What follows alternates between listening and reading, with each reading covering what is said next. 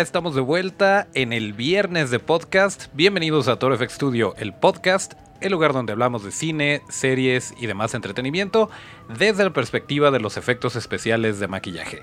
Acuérdense de nuestras redes que son arroba FX Studio, arroba FX STU, DIO. Yo soy Toncho Ábalos y aquí mero. Arrancamos.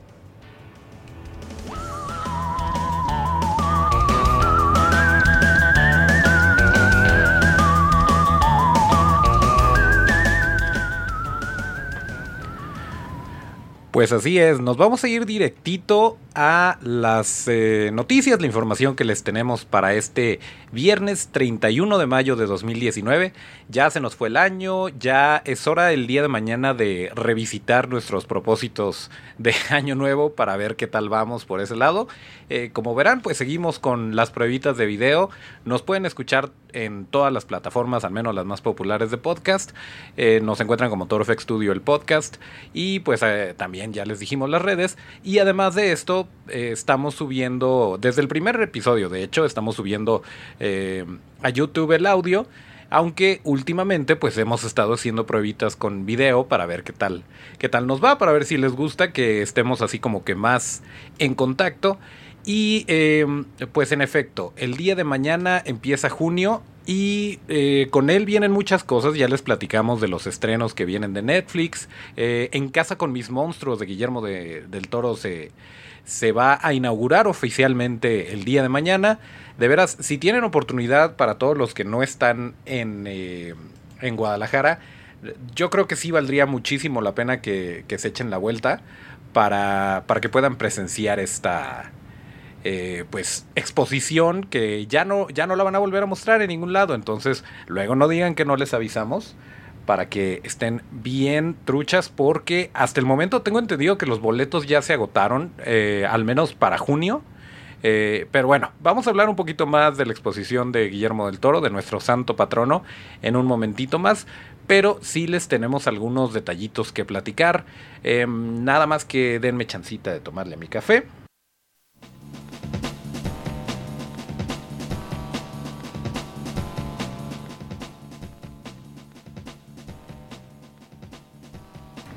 Ok, una disculpa por ese, por ese pequeño intermedio. También estamos haciendo pruebas para no tener, miren, mientras menos tengamos que editar este bonito podcast, eh, mejor y más rápido vamos a, vamos, van a estar disponibles los episodios. Acuérdense que a veces se nos complica un poquito y terminamos por ahí grabando en la noche y, a veces pues por cuestiones del bendito internet se tarda un poquito más y terminamos subiéndolo, más bien se termina subiendo con fecha del sábado o cosas por el estilo.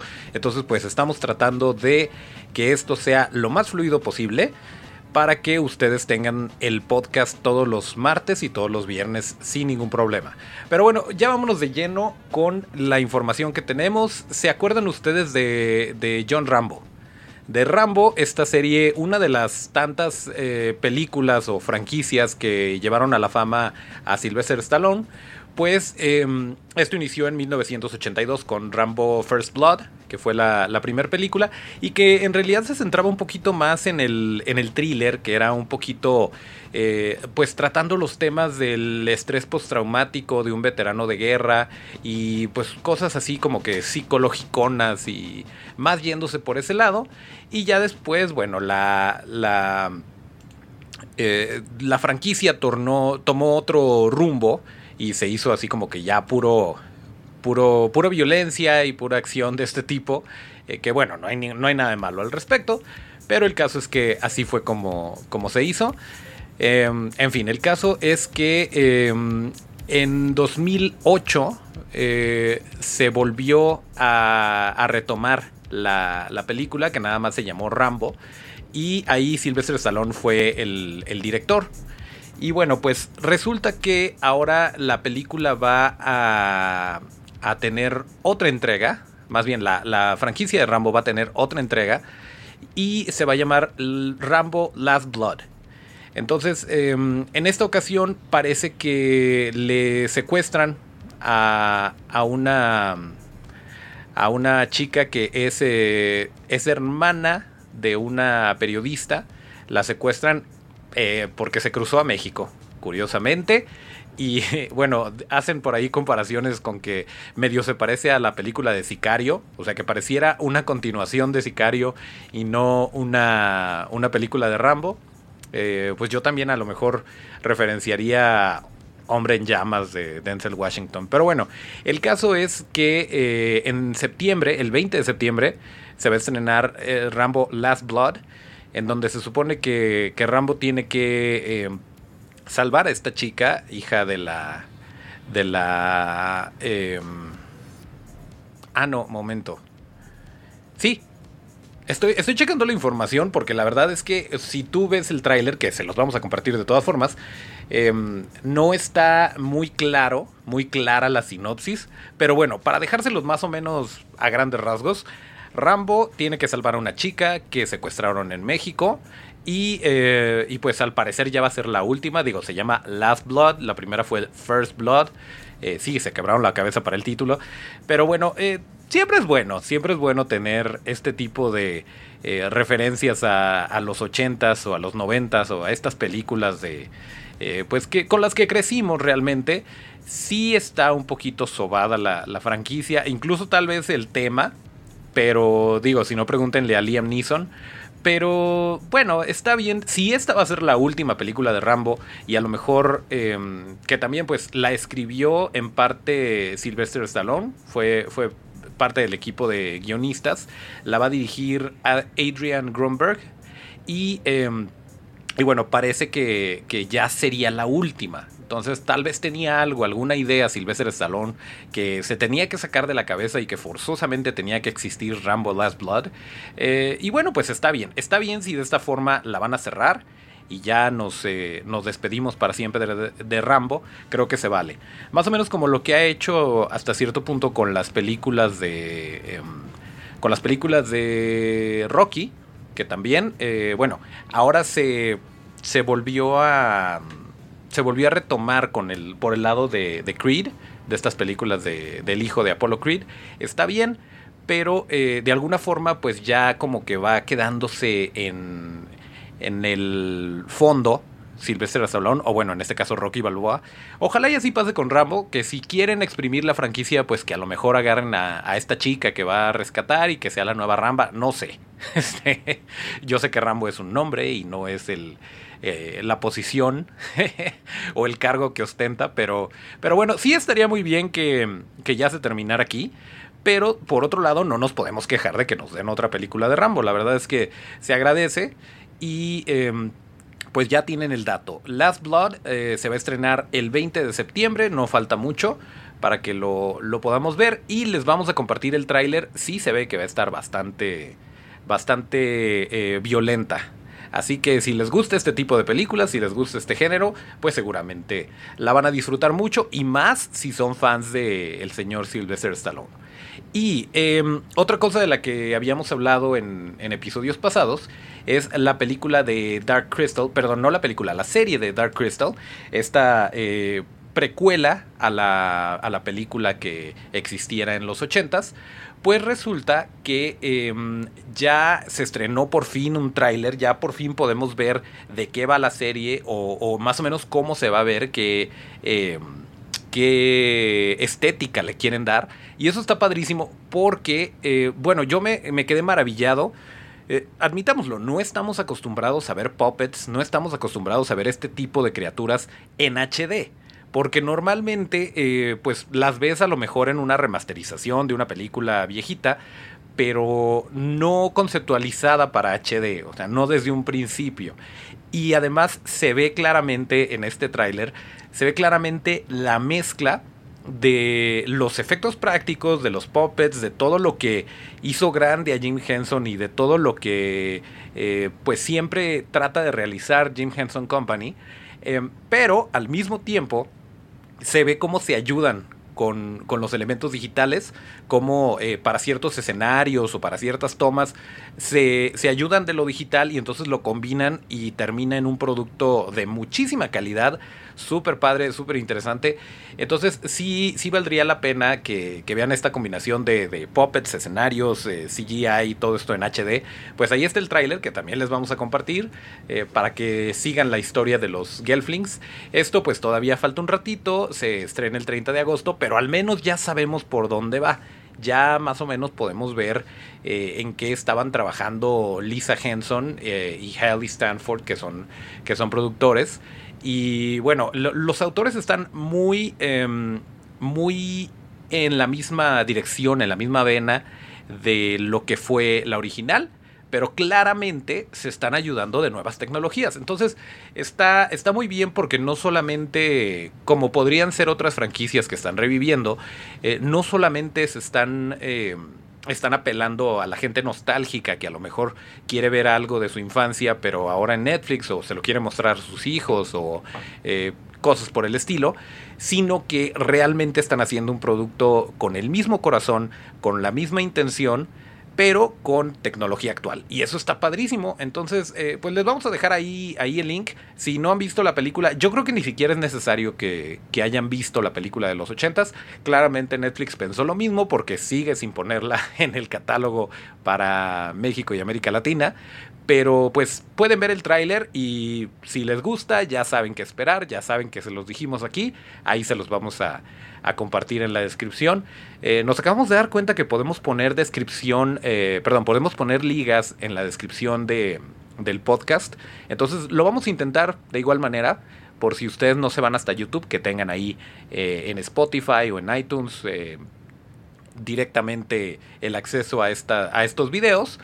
Pues con mucho gusto se los, se los vamos a compartir por ahí. Y hablando de Jim Henson Company y de Puppets y de todo esto, eh, resulta que había una. Había una. Bueno, hay una serie de, de los Muppets, en donde los Muppets Babies, ¿se acuerdan? Los que querían disfrutar y a ti te hacían gozar. Este.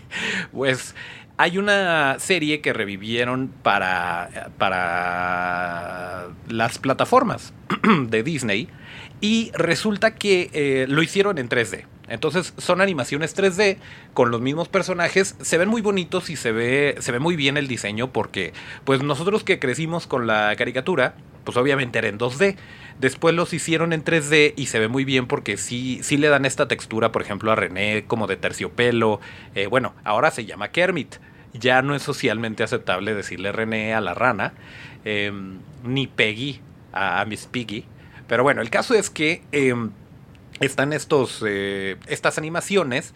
Ya terminó la primera temporada. Ahí viene la segunda temporada.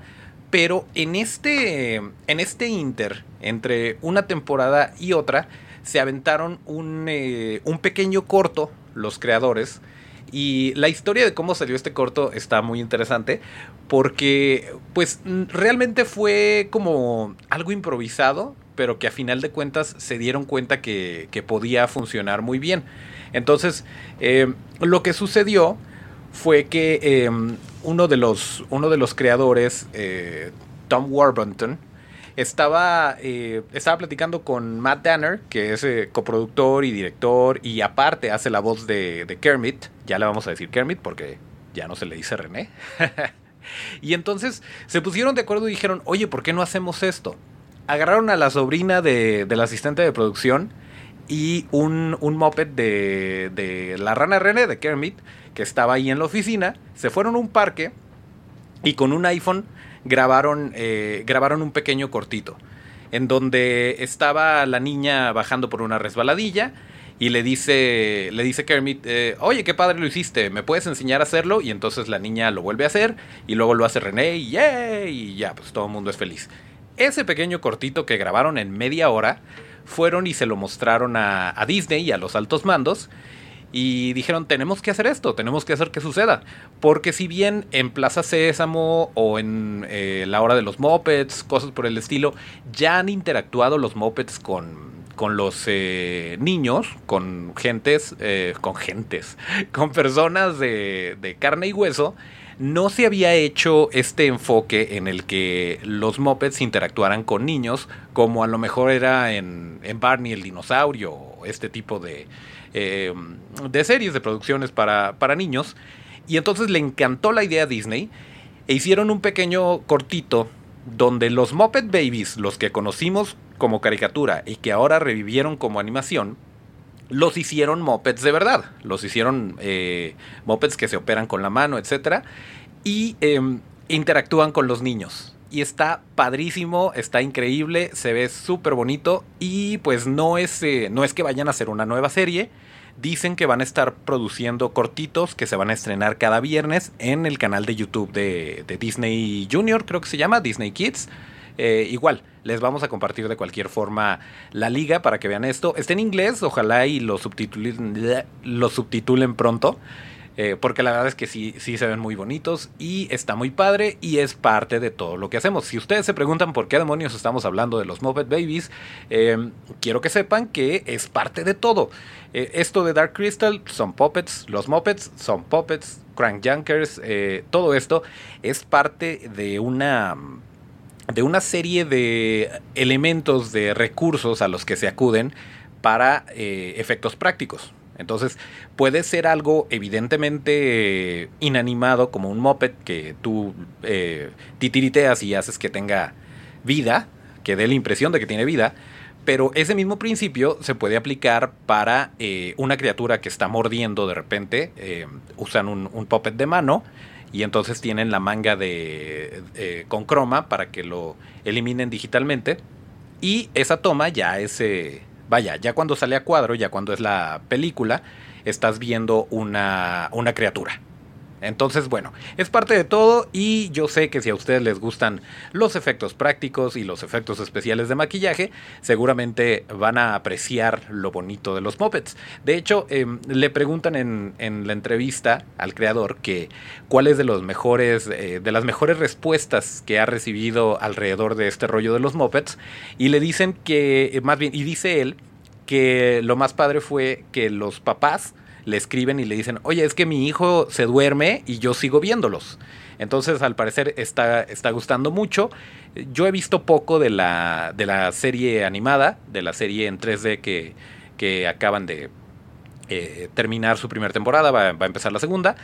Pero eh, sí me imagino que, que vale muchísimo la pena. Entonces, si tienen hijos o si les gusta, em, si les gustan los Muppet Babies o si quieren regresar a verlos, pues ahí van a estar en, el canal de YouTube de Disney y este clip no se lo pueden perder, aunque sea, es solo una cancioncita donde están cantando, interactuando con, con los niños.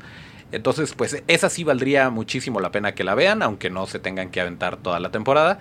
Está muy padre. Y em, otro detalle que ya les habíamos dicho que queríamos platicar es de, y que nos trae vueltos locos a todos, la verdad, es que nuestro santo patrono Guillermo del Toro estuvo aquí hace unos días para inaugurar, aunque no, no al público realmente, pero fue como que la inauguración oficial, alfombra roja, estuvo gente de prensa y cosas por el estilo, de el Museo de En Casa con mis monstruos. Nuevamente, última vez que se va a mostrar en el mundo. De ahí se va directito a Bleak House y nada más las va a ver él y a las personas que invite. Eh, pero ya no va a estar abierto al público. Así que tenemos del día de mañana a octubre para ir cuantas veces podamos. Y si no están en Guadalajara, déjense venir porque eh, pues realmente vale muchísimo la pena. Eh, los boletos en taquilla cuestan 180 pesos y por Ticketmaster llega como a 200 por, por eso de los cargos. Es una un recorrido que dura aproximadamente una hora en donde vas pasando por las diferentes influencias y esto es bien interesante. Es una, eh, lo, dijo él mismo, no está organizado por, eh, por filmografía, por, no hay detalles así como tales de producción, sino son influencias, están organizados por temas y eh, no, no, por películas, no por eh, vaya, no está documentando su trabajo como cineasta, sino su gusto por los monstruos, las eh, influencias que tienen y em, voy a cortar un poquito porque acaba de llegar el fumigador. Una fumigación más tarde. Ok, y pues ya se hizo un relajo, como ustedes sabrán por el boletín informativo, tuvimos unos problemillas por ahí con el rollo de la fumigada y pues tuvimos que parar la grabación y después tuvimos unos problemitas técnicos con el archivo que se había grabado hasta el momento y pues tuvimos todo tipo de problemas, pero ya estamos de vuelta, vamos a terminar esto como se debe de hacer eh, para que estén bien al tanto antes del martes de podcast, que es el día de mañana. Sí, yo sé que lo íbamos a subir en sábado, en el peor de los casos, pero bueno, a veces se complican las cosas técnicas, pero aquí estamos y eh, queríamos platicar, de hecho queríamos em, ahondar un poquito más en este tema, pero pues ya nos alcanzó el tiempo. El caso es que En Casa con mis monstruos ya se estrenó, estuvo por aquí el Charolastra One, estuvo Diego Luna y pues vinieron muchas celebridades a la apertura de esta exposición. Y bueno, pues les tenemos los detalles. Está bien interesante porque eh, Guillermo del Toro cuando, cuando la inauguró para prensa, digamos, que fue el viernes pasado, el 31, si no me equivoco, estaba hablando de cómo está organizada la, eh, la exposición y de cómo ciertas influencias, ciertas cosas que a lo mejor eh, podrían no ser evidentes que influenciaron su trabajo, eh, pues sí tienen su cabida ahí. Eh, en, específico habla, por ejemplo, de un monito de, de un monito que le salió en una máquina de esas de eh, dispensadoras de cochinadas en Japón y que la manera en que tenía las bisagras de los brazos era, era un monito así como que circular, como ovoide, digamos, y que de esa forma dijo, ok, así voy a solucionar lo de los soldados del de, ejército dorado de Hellboy. Y em, pues es, es, muy interesante ver este tipo de cosas y cómo afectan a un creador o cómo de cualquier cosa, de cualquier elemento que, que te puedas encontrar, si tienes el ojo crítico, te puede llevar a algo mucho más elevado, ¿no? Como en este caso los personajes y el cómo trabaja su cabeza también de nuestro santo patrono de haber logrado esta, esta conexión. Y pues como eso hay muchas cosas, ya les habíamos platicado que la exposición está organizada de manera eh, cronológica o filmográfica, sino que va por tema, va por influencia y la verdad es que no se lo pueden perder. Nosotros vamos a ir no una, sino varias veces a esta exposición y la novedad seguramente ya se enteraron por ahí que dijo el mismo Guillermo del Toro que va a estar em, guiando ciertas, eh, ciertos tours de los lunes. De los lunes que es cuando la entrada es gratis, se ganan los boletos a partir de ciertas dinámicas, pero la intención de Guillermo del Toro es que haya eh, posibilidad para cualquier persona que entre a ver su exposición. Y pues las que sí se cobran, de cualquier manera, las ganancias van a ser destinadas a becas y cosas por el estilo, porque todos sabemos que Guillermo del Toro es lo más cercano que tenemos a un Santa Claus de la vida real y siempre se está preocupando por que crezca la industria y por apoyar a, creadores, etcétera, etcétera.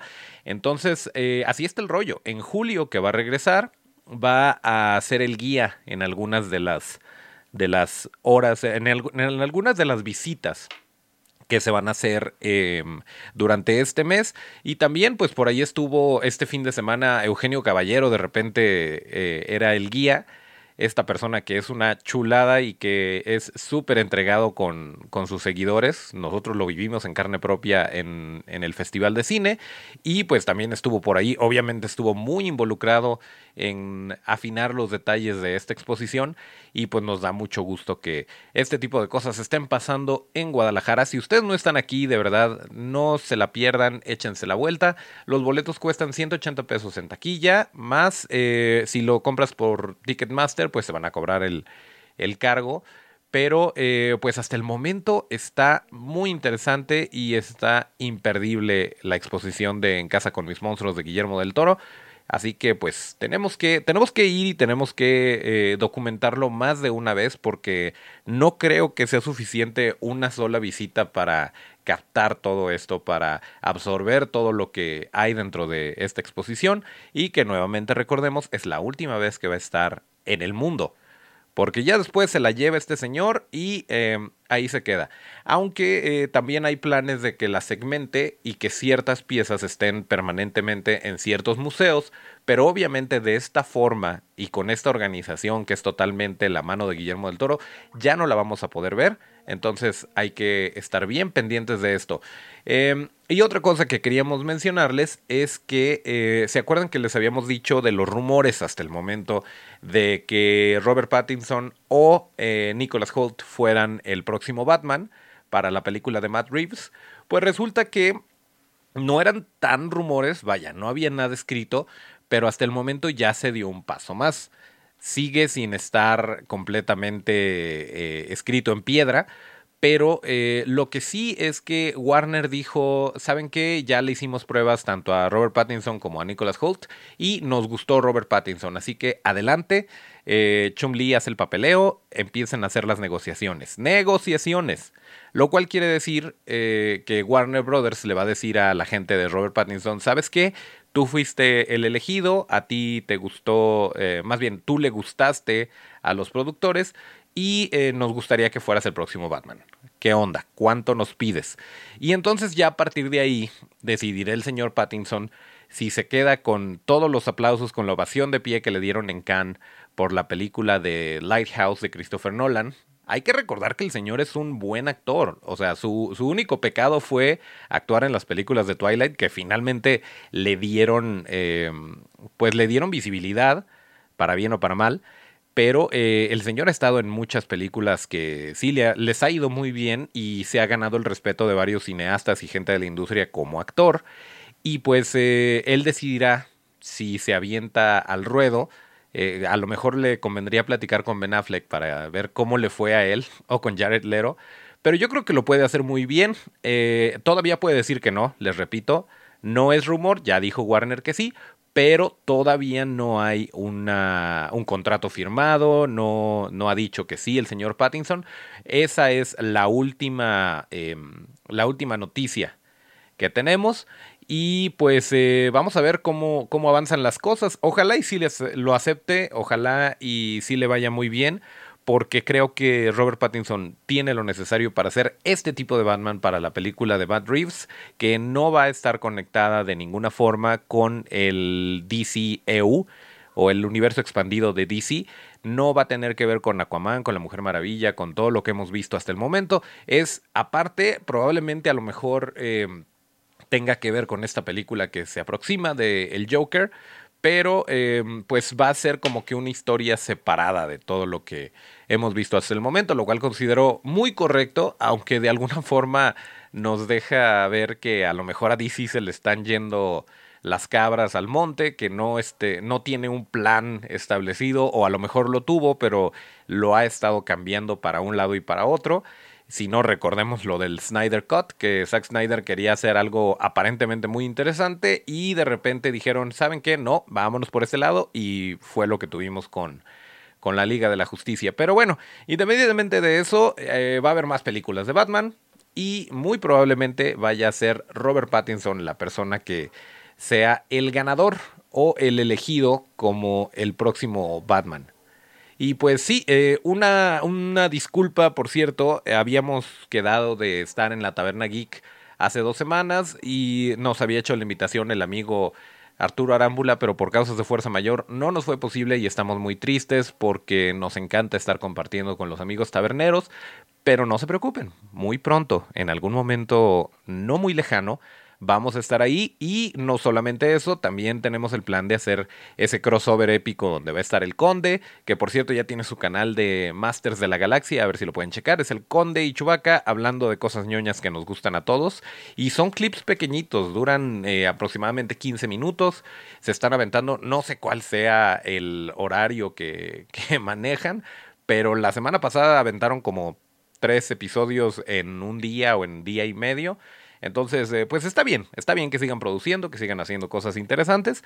Ahí si les gusta este rollo de la guiqueada, échense una vuelta por Masters de la Galaxia. Eh, la semana pasada estuvieron hablando de Ghostbusters y de caricaturas, de Ghostbusters también, y todas esas cosas que, que nos gustan a nosotros los frikis y los que somos de generación más o menos de los ochentas, pues seguramente les va a gustar mucho lo que platican por allá. Y pues sí, eventualmente vamos a estar con el conde en la Taberna Geek y nos la vamos a pasar muy bien, pero por lo pronto pues desafortunadamente no se hizo, pero eso no impide que los amigos de la Taberna Geek sigan produciendo y sigan haciendo sus cinco horas semanales de podcast. Eh, la verdad, qué padre, qué padre que lo estén haciendo así.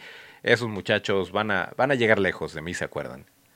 Y em, pues no vamos a cortar, estamos haciendo, ya les había platicado que estamos teniendo ciertos problemillas eh, técnicos, estamos haciendo ciertas pruebas, pero pues todo es en pos de hacer eh, esto un poquito más eh, interesante, más fluido, más divertido para ustedes que nos escuchan.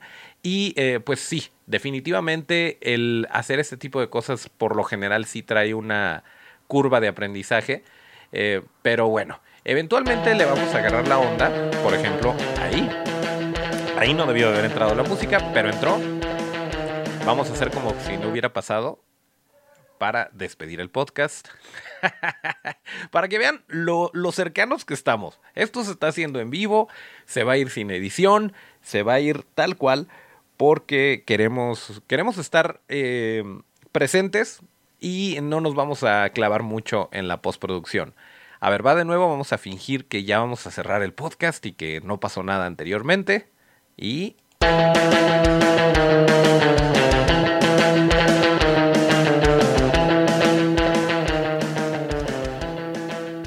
En efecto, aquí estamos terminando el episodio número 37 de Toro FX Studio, el podcast, correspondiente al viernes 31 de mayo de 2019, aunque se esté subiendo el lunes 3 de junio de 2019. Acuérdense de nuestras redes para seguir la conversación, que son arroba torofxstudio, arroba torofxstudio. Yo soy Toncho Ábalos y mis redes son arroba Toncho con T. Nos escuchamos el próximo martes de podcast, que es realmente mañana, y hasta el próximo llamado.